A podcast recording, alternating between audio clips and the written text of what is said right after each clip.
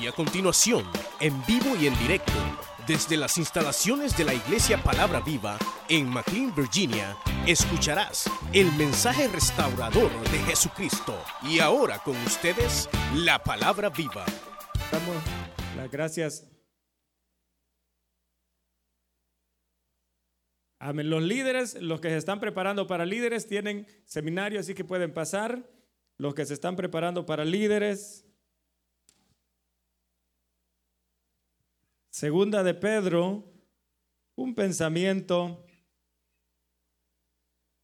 en el capítulo número uno.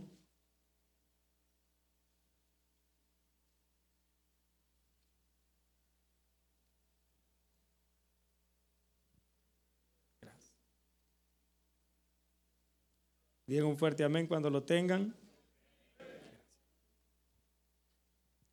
Realmente, hermanos, el poder estar acá le damos las gracias al Señor primeramente y luego pues a nuestro hermano Ernesto porque toma a bien el podernos invitar.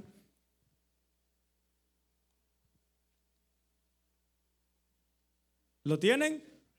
¿Cuántos queremos que el Señor nos hable? Vamos a orar para que el Señor sea enviando su palabra y luego leemos la palabra del Señor. Oramos y le decimos, bendito y soberano Dios que estás en los cielos. En esta hora te damos la gracias, Señor, por tu grande amor y misericordia para cada una de nuestras vidas. Al permitirnos, Señor, el poder estar en este lugar. Señor, el poder alabarte, adorarte, pues tú eres digno y te damos las gracias, Señor, porque tú ministras nuestras vidas, nos llenas, nos fortaleces.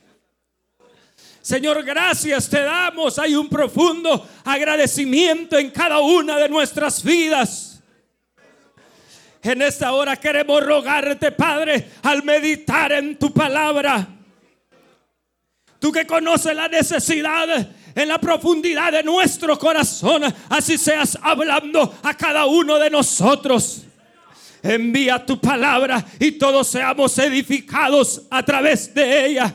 Rompe toda cadena, quita todo estorbo, reprende al diablo, Señor. Pero que ahora podamos salir diferentes, renovados, restaurados, fortalecidos. Añade a tu iglesia los que han de ser salvos en el nombre glorioso y poderoso de Cristo Jesús. He aquí nuestra vida delante de tu presencia, Señor. Necesitada y sedienta de ti. En el nombre de Cristo lo pedimos. Háblanos, Señor. Gracias. Amén y amén. Versículo número 5 del capítulo 1 de Segunda de Pedro, ¿lo tienen? Dice la palabra del Señor. Vosotros también, poniendo toda diligencia por esto mismo, añadid a vuestra fe virtud a la virtud, conocimiento, al conocimiento, dominio propio, al dominio propio, paciencia, a la paciencia, piedad, a la piedad, afecto fraternal, y al afecto fraternal, amor. Porque si estas cosas están en vosotros y abundan, no os dejarán estar ociosos ni sin fruto en cuanto al conocimiento de nuestro Señor Jesucristo. Pero el que no tiene estas cosas tiene la vista muy corta, es ciego, habiendo olvidado la purificación de sus antiguos pecados, por lo cual, hermanos, tanto más procurad hacer firme vuestra vocación y elección, porque haciendo estas cosas no caeráis jamás, porque de esta manera os será otorgada amplia y generosa entrada en el reino eterno de nuestro Señor y Salvador Jesucristo. Amén. Hasta ahí dejamos la lectura, pueden tomar sus asientos.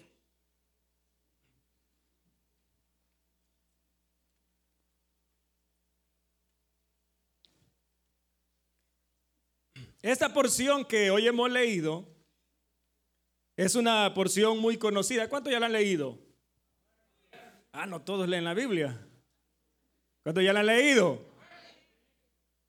Realmente es muy conocida, pero el hecho es de que creo que el Señor quiere hablar a cada una de nuestras vidas.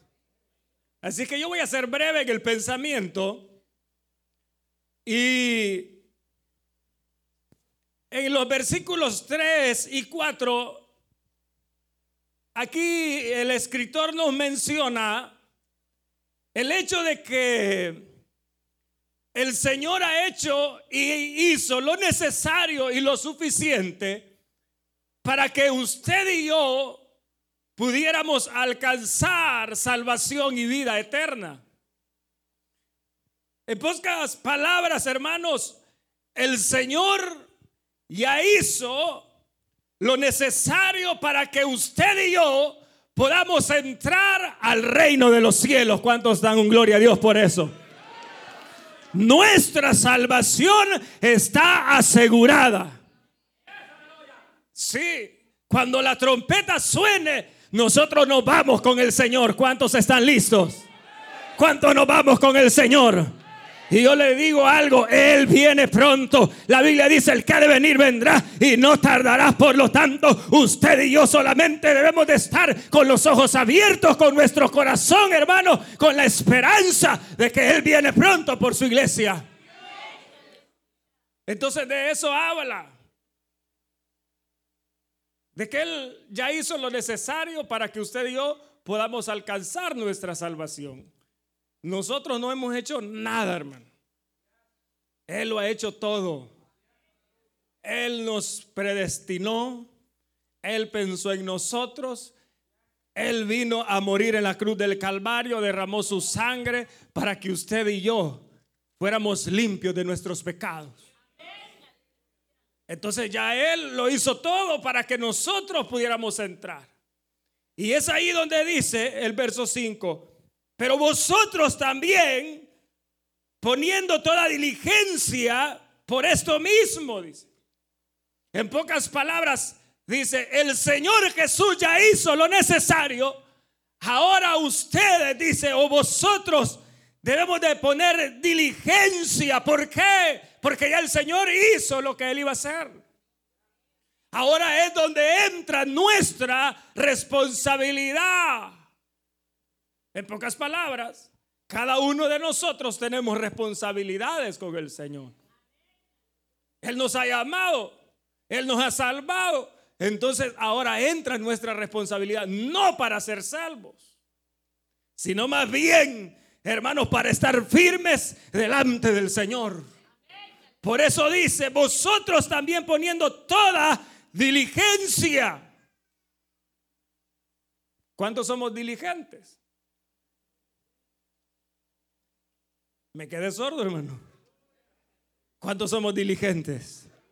Debemos andar, hermanos, diligentemente, que verdaderamente todo lo que hagamos, lo hagamos con un propósito definido. No debemos de hacer las cosas, hermanos, para ver qué sale. O para ver si me va bien. En el Señor verdaderamente sí, Él tiene el control de todas las cosas, pero usted y yo debemos de ser diligentes en lo que hacemos.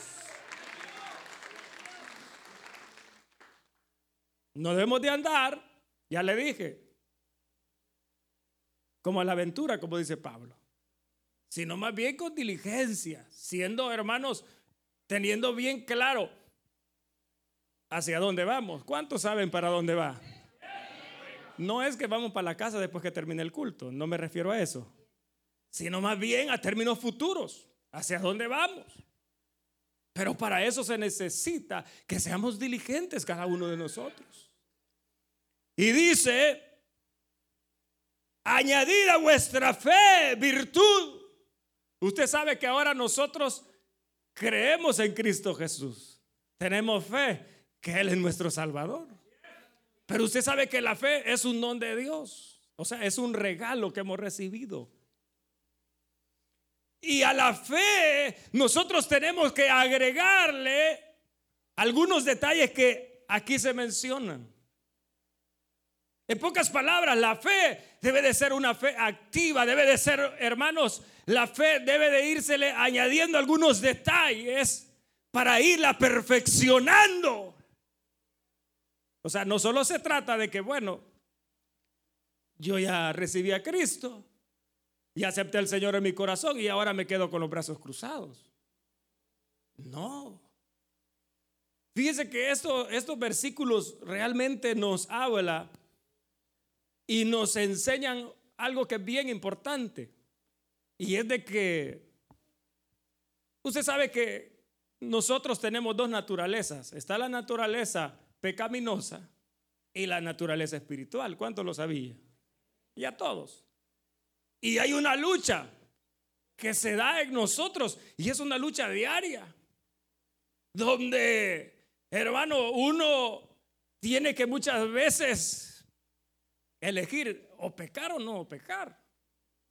Porque es una decisión nuestra. Usted sabe que nosotros podemos determinar. Cuando no habíamos recibido a Cristo, éramos esclavos del pecado más, ahora no más. Ahora el que peca, peca porque quiere. Esa es la verdad. Ahí no ande diciendo, ay hermano, es que viera que fue una prueba que yo no la pude soportar. Ese es cuento. Si puede, porque la Biblia dice que Él no pone carga que no podamos llevar. Y Él no dejará que seamos más tentados de lo que podemos resistir. En pocas palabras, usted y yo tenemos dominio propio. Entonces, pero ahora, ¿por qué se da el hecho de que algunos pecan?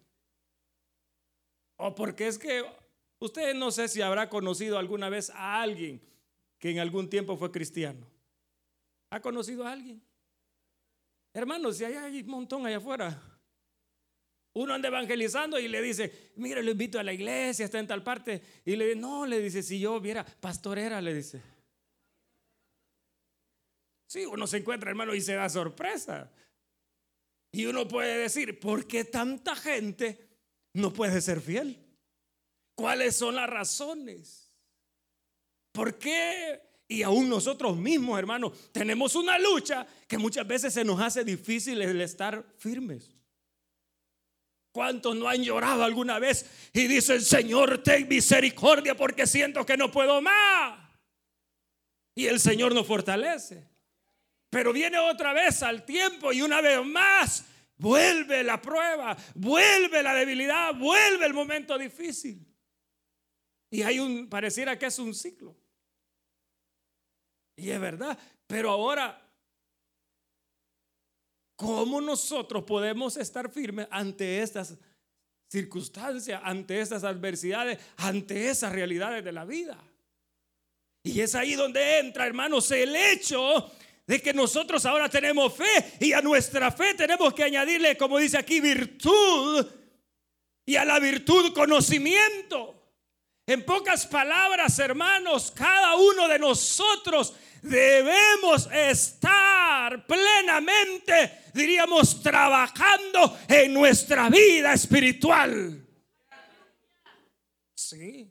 Ese es el problema, porque van a llegar las pruebas, van a llegar las debilidades, pero lo que va a ser la diferencia si usted y yo estamos firmes es, hermanos, el cuánto nosotros verdaderamente cada día estamos queriendo mejorar, estamos mejorando nuestra vida espiritual.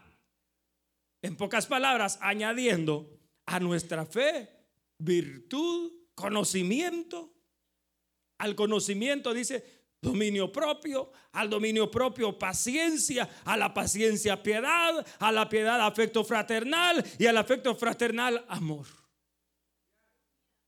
En pocas palabras, hermanos, oiga, nosotros tenemos un gran trabajo en nuestra vida espiritual.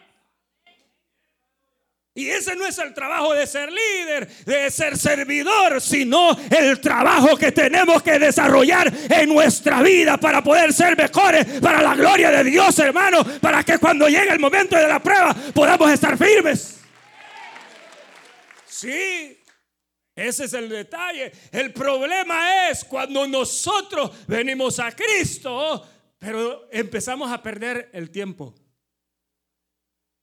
Ese es el problema. Y después ahí andamos llorando. Y después ahí es el tipo, ay hermano, es que no me ayudan. Pero ¿y usted qué hace para ayudarse usted mismo? Usted mismo. ¿Qué hacemos nosotros? ¿Ah? ¿En qué estamos? ¿En qué andamos? Aquí es un trabajo diario, es una lucha diaria, hermanos, pero debemos de estar plenamente convencidos de esta realidad, hermanos, de que debemos trabajar en nuestra fe. ¿O no es así?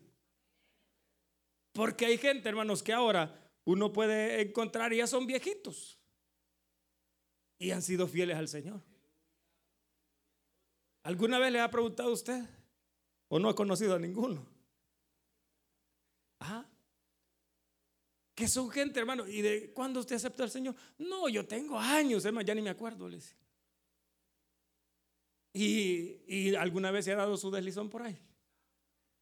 Y le dice, no, ¿y qué es eso? Le dicen. Como uno lo conoce bien muchas veces. Pero ¿por qué han sido fieles? Ahí es uno, ahí es donde uno empieza y debe de indagar cuál fue la vida que ellos llevaron. No crea que ellos anduvieron en el mall todos los días. O que se iban a la playa. O andaban ahí perdiendo el tiempo en cualquier cosa. No. Eran gente, sí. Hoy se pierde el tiempo en cualquier cosa, y uno ni cuenta se da. Facebook dice, ya lo conocen, ¿verdad? Yo diría que no lo conocerá.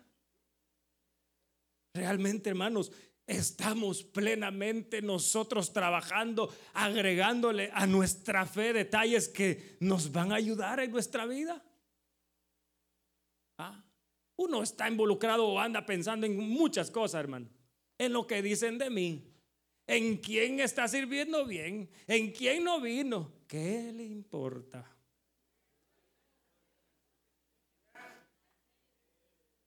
Ya se fue, hermano. Ahora ya estuvo. Pero de verdad, ¿qué nos interesa el que haga el vecino, el que haga el hermano? que el que haga fulano, ¿qué le interesa? Lo que me debe de interesar a mí es que yo tengo que ser mejor para la gloria de Dios, el que yo pueda crecer en mi vida espiritual. Eso es lo que me debe de interesar. Cada quien tiene y debe de tener una relación personal con el Señor. Por lo tanto, no andemos perdiendo el tiempo, hermano. Cada día debemos de tener más conocimiento. Cada día debemos de ser más virtuosos. Cada día debemos de, ser más santos para la gloria de Dios. Hay gente que dice, hermano, hoy no he sentido nada el Espíritu Santo en la iglesia. ¿Y qué va a sentir? Viene tarde. Se queda primero allá afuera. No me han contado nadie. Y ya cuando ya va a terminar la alabanza, entrando. Y en eso pasa el predicador, ay, ya el mismo. O ese hermano. En la carne está predicando, dicen algunos. Porque le está hablando el Señor. Hermano, pero es por eso, porque nosotros no estamos conscientes y el problema es que nos vamos descuidando, descuidando y descuidando. Y después, ¿a dónde vamos a llegar? Empiezan a sentarse al frente, de ahí la siguiente banca, de ahí y así van. De ahí se quedan allá en el pasillo. Y no estoy diciendo nada porque los hermanos están allá afuera, ya no caben. Pero es verdad. Y ya después, y fulano tal, ya, ya no están. ¿Pero por qué? Empezamos a perder el tiempo. Y por eso es, el, escritor dice, miren, ya Cristo hizo lo necesario y, ahora les resta a ustedes el que hagan su trabajo. Ya no esperen que el Señor haga más, porque ya Él hizo lo que iba a hacer. Ahora ustedes hagan y sean diligentes en lo que tienen que hacer. Pero lo estamos haciendo. Estamos haciendo lo necesario para cada día ser mejores hijos de Dios, mejores cristianos, mejores servidores. Y que bueno, estamos iniciando el 2018. ¿Cuántos tenemos metas? Proyecciones, ¿cuáles son las suyas? ¿Cuáles serán? Hermano, yo quiero ganar más dinero. Y qué bueno, hermano. Hermano, yo tengo una casa, pero quiero otra. Quiero una más grande, tengo un carro, pero quiero otro más. Y uno tiene proyecciones, tiene metas, hermano, de todo. Pero ¿y en nuestra vida espiritual? ¿Qué piensa usted? ¿Ah? Solo el domingo viene a la iglesia, va a intentar de venir por lo menos una vez al mes, el día de semana. ¿Cuáles son sus proyecciones? ¿De verdad vamos a mejorar o vamos a seguir igual? Hermanos, el tiempo se está terminando. ¿Lo creen o no? Es que pareciera que estamos bien tranquilos y no nos damos cuenta de las cosas que están pasando. El tiempo se está terminando, el Señor viene pronto, pero ¿cuántos verdaderamente estamos con nuestros oídos puestos en esa trompeta? Que se me hace que algunos ya no oyen, hermano. ¿Por qué? Porque ya le dije, uno se involucra en todo menos en las cosas del Señor. ¿Cuántos quieren servir mejor este año? ¿Habrá alguno que quiere ser líder este año? Están allá, ¿verdad? En el seminario. Ah, va. Pero habrá alguno también que ese ya es la muerte, ¿verdad? Que puede decir, hermano, y de casualidad no aceptan renuncias. Aquí no hay, hermano. ¿Para cuánto tiempo el Señor nos... Mire, hermano, el que renuncia, el que se va, ese se lo harta al diablo y que el Señor lo reprenda. Solo aquel que está trabajando en su fe son los que están firmes. Y pasa el tiempo y siguen firmes. Pasan los meses, pasan los años, pero siguen firmes. Y quizá van a venir el Señor y estarán firmes. O pueden ser llamados, pero estarán firmes delante de Él. Pero porque no perdieron su tiempo. Así que pregunto, ¿estaremos trabajando en estos detalles? No voy a entrar en detalle porque ya el tiempo avanzó. Pero venga, usted empiece en su casa, se lo recomiendo, y empiece a indagar.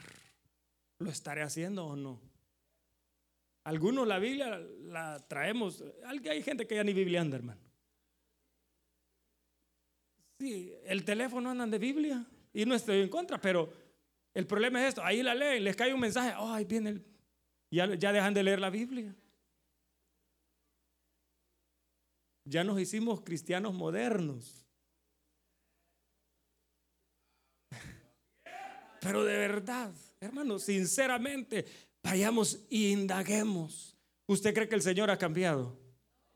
Él es el mismo de ayer, de hoy y siempre. Él es santo, tres veces santo, y viene por una iglesia santa que le ame como desde el principio. Sí, Él no cambia. Uno cambia. Pero Él no cambia. Entonces, hermanos, dice el verso 8. Porque si estas cosas están en vosotros y abundan, en pocas palabras, no solo deben de estar en nosotros, deben de abundar. En cuanto de nosotros abunda el amor. Hay algunos que se sientan aquí al frente porque allá atrás está la hermana que no la puedo ver.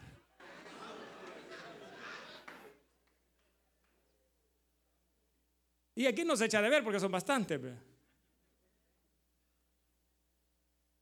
Pero hay lugares, fíjese que le voy a contar este secreto.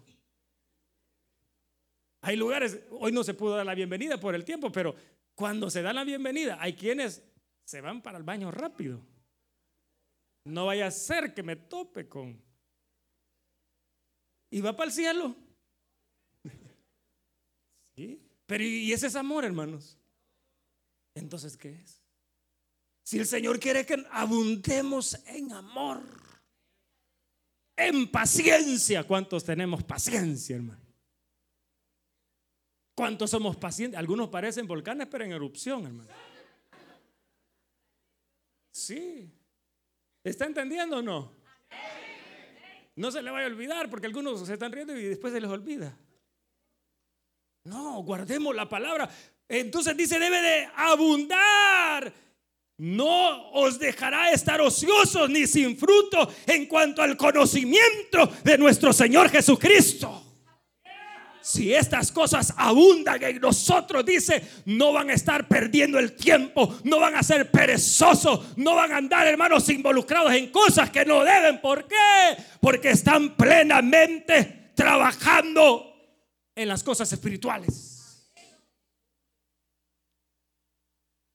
Los van a dejar estar ociosos, dice ahí. Y sin fruto. En pocas palabras, aquella gente que no da fruto es una gente. Bueno, en realidad siempre hay fruto, hermano. Pero el problema es que hay veces es fruto malo, negativo, agrio. ¿De cuál estamos dando nosotros? ¿Será que en el caso de los hermanos pastores, coordinadores, cuando vengas a sus servidores, dicen, qué buenos hermanos, qué hermanos más amorosos, más fieles. Le llaman la atención, amén hermano. Porque hay algunos que se le llama la atención y el coordinador tiene que pensarlo porque no vaya a ser que le pegue. Sí, por eso dice, hermanos, oiga, no vamos a estar ociosos y sin fruto en cuanto al conocimiento de Jesucristo. ¿Cuántos conocemos del Señor? O, vamos o estamos igual que Job. De oídas te había oído. Solo habían oído de lejos, y hay algunos. Pero de verdad un encuentro con el Señor. Y lo peor que son evangélicos. Sí. Pero no conocen. No dan fruto. No hay nada. Por eso dice, porque si estas cosas están en vosotros y abundan, no os dejarán estar ociosos ni sin fruto en cuanto al conocimiento de nuestro Señor Jesucristo, dice el verso 9. Pero el que no tiene estas cosas, tiene la vista muy corta, es ciego habiendo olvidado la purificación de sus antiguos pecados. La gente que ya no tiene fruto, dice que tiene la vista muy corta, no ven más allá de la nariz, y aunque la tienen grande. Sí, hermanos, por eso es que un problemita viene y le da vuelta. Cualquier cosita, hermano, y ya no pueden. ¿Y qué, hermano? Si no conocen al Señor, tienen la vista muy corta, dice. Ya se les olvidó lo que el Señor hizo en sus vidas. Ya se les olvidó de dónde lo sacó el Señor. La obra que hizo el Señor cuando le recibieron. Ya se les olvidó. Cuánto es cierto, hermano? El Señor dice que Él nos limpia de nuestros pecados y Él no se recordará más para condenarnos, pero a nosotros se nos olvida también de dónde el Señor nos ha sacado. Por eso nos volvemos desagradecidos con el Señor. Por eso nos volvemos, hermanos, personas rebeldes. Porque se nos ha olvidado lo que el Señor ha hecho en nuestras vidas. ¿De dónde te sacó? En el hospital quizás estabas, pero ahí el Señor tuvo misericordia. Estabas preso quizás, estabas al borde de la destrucción de tu vida, de tu matrimonio. Y mira el Señor a dónde tú tienes. Él ha tenido misericordia y se te ha olvidado. Ah tienen la vista tan corta que no se dan cuenta lo que el Señor quiere hacer en cada vida. ¿No te das cuenta que el Señor quiere hacer cosas grandes, más grandes de las que ya ha hecho en tu vida? No dejes que nada nuble tu visión y que nada, oiga, te haga volver atrás.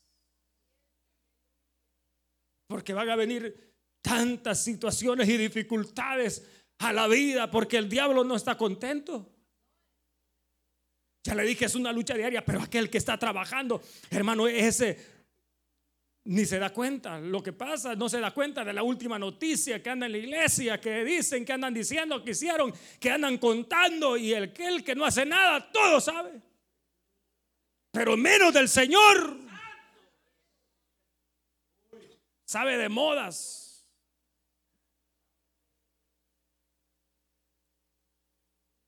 Tiene la vista muy corta. ¿Por qué no, no recordamos hoy, hermano? De dónde el Señor nos ha sacado, lo que el Señor ha hecho en nuestra vida.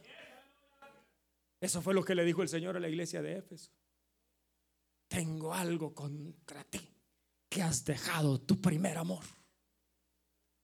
Hay algunos hermanos que hoy vienen a la iglesia y se duermen.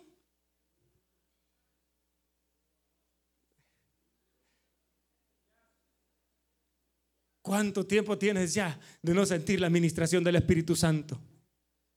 ¿Cuánto tiempo tienes de no llorar delante del Señor?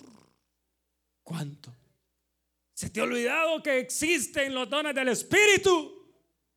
¿O piensas que eso fue para la iglesia del ayer? Ah, tienes la vista muy corta, dice. Y dice el verso 10, por lo cual, hermanos, tanto más procurad hacer firme vuestra vocación y elección, porque haciendo estas cosas no caerás jamás. Tenemos una vocación en el Señor. Un llamado de parte de Él.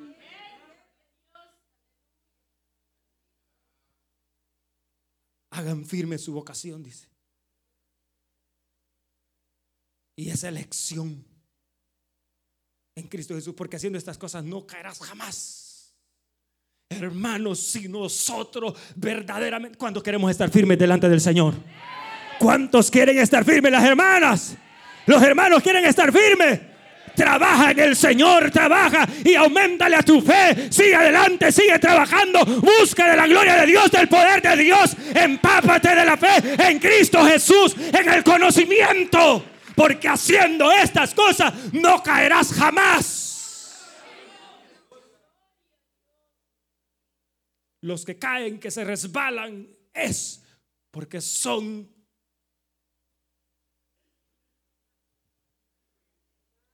Ya sabe, ¿verdad? Son flojos. No se esfuerzan. Tienen la vista muy corta. Pero ustedes saben cuál es su vocación. Nosotros no somos para andar en el lodo, ni para vivir en derrotas, ni una vida arrastrada. Esa no es nuestra vocación. La Biblia dice que el Señor ha iniciado una obra en cada uno de nosotros y es como la luz de la aurora que la va perfeccionando hasta que llegue a ser perfecta. Esa es la voluntad de Dios sobre nuestras vidas. Porque dice el verso 11, porque de esta manera os será otorgada amplia y generosa entrada en el reino eterno de nuestro Señor y Salvador de Jesucristo. En pocas palabras, hermanos, trabajemos para el Señor, vivamos para su gloria, hermanos, busquemos de su presencia, sirvámosle con todo nuestro corazón. Y entonces cuando Él venga somos los primeros que vamos a ir a encontrarle. La pregunta sería, hermanos, cuando la trompeta suene, ¿cuántos de verdad nos vamos? Yo digo hoy, hermano, gracias Señor porque me hablas. Sí, porque ese silencio nos dice mucho. Ah, hermanos, creo que debemos de examinar nuestra vida. Porque tenemos ya le dije metas. Tenemos en nosotros proyecciones. Pero ¿y en la vida espiritual cuáles son nuestras metas? O ya no hay. Haciendo estas cosas, dice, no vas a caer jamás. No vas a estar ocioso, ni sin fruto. Y se te otorgará amplia entrada. En pocas palabras, hermano, vamos a llegar delante del Señor. Y cuando el Señor diga, ¿cuál es tu nombre? Fulano de tal. Y empieza el Señor, ah, sí, aquí estabas. Y el Señor se agradará, hermano. Y dirá, entra, siervo, en lo poco fuiste fiel, pero en lo mucho te voy a poner. Pero qué aquel hermano que no dio fruto, fulano de tal. Y diga el Señor, seguro que así te llamas. No es el chueco, le van a decir. No te encuentro. Señor, pero si tú sabes todo lo que hice. Era fiel, siempre estaba ahí en la iglesia. ¿Y qué dirá el Señor? No te conozco. ¿Por qué? Bueno, quiera Dios, hermano, que cada uno de nosotros podamos meditar en esta mañana. Esta palabra, hermano, no es nueva. Ya la conocemos, pero se nos olvida. Se nos olvida. Con el caminar nos vemos muchas veces muy técnicos y vamos dejando de lado aquellas cosas que son indispensables, que es nuestra vida espiritual. Ya aprendimos a predicar, ya aprendemos a servir y se nos va olvidando que lo que nunca debemos dejar de lado es la administración del Espíritu Santo. Es agregar a nuestra fe elementos importantes. Yo le invito en esta mañana, hermanos. No piensen en nadie, pensemos en cada uno de nosotros. ¿Cómo estamos? ¿Será que estamos dando o estamos agregando a nuestra fe esos elementos que son importantísimos, que nos tienen bien ocupados en nuestra vida espiritual? ¿O estamos ociosos en cuanto a Cristo? Que Dios tenga misericordia de nosotros. ¿No será que por eso solo andas cayendo, levantando, cayendo, levantando? Ya son clientes, digo yo, del reconcilio. Sí, porque pasan. Y gloria a Dios, hermanos, sigan pasando. Pero ¿por qué se da eso? Porque creemos, hermanos, que la bendición o la victoria en el Señor es como una fórmula mágica, que la oración y ahí está todo, hermano, ya, se terminó. No. El Señor perdona sus pecados. Ahí es nuestra responsabilidad de estar bien parados en el Señor. Así que somos ejército de Cristo. ¿Cuántos somos ejército de Cristo? Entonces, párate bien. Parémonos bien, hermano y hacia adelante. Porque van a haber dificultades, claro, siempre van a haber. Son parte de nuestra vida.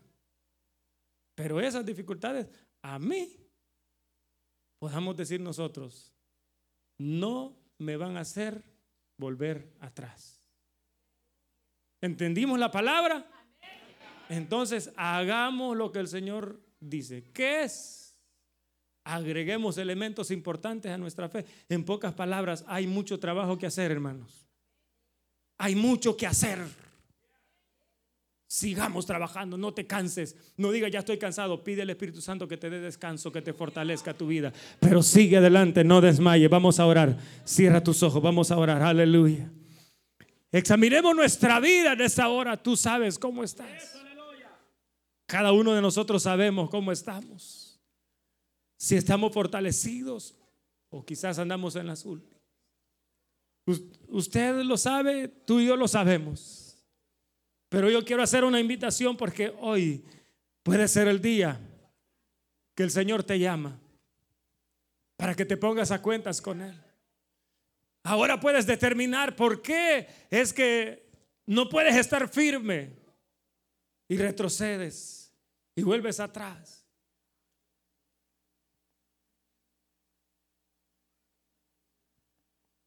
Aleluya. Hoy puede ser el día, hoy es el día que el Señor te ha traído porque te da una oportunidad. Yo quiero hacer una invitación así rápidamente. Si hubiera alguien que siente que el Señor le habló, ahora puede ponerse a cuenta con el Señor, que quiere reconciliar porque el Señor le ha hablado y quiere empezar a trabajar arduamente, y sea reconciliar con el Señor o aceptarle en su corazón. Vamos ahora, levante su mano. Usted escuchó el mensaje restaurador de Jesucristo desde las instalaciones de la iglesia Palabra Viva en McLean, Virginia. Si este mensaje ha sido de bendición para su vida y necesita oración, contáctenos al teléfono 571-633-0469. 571-633-0469. Que Dios le bendiga.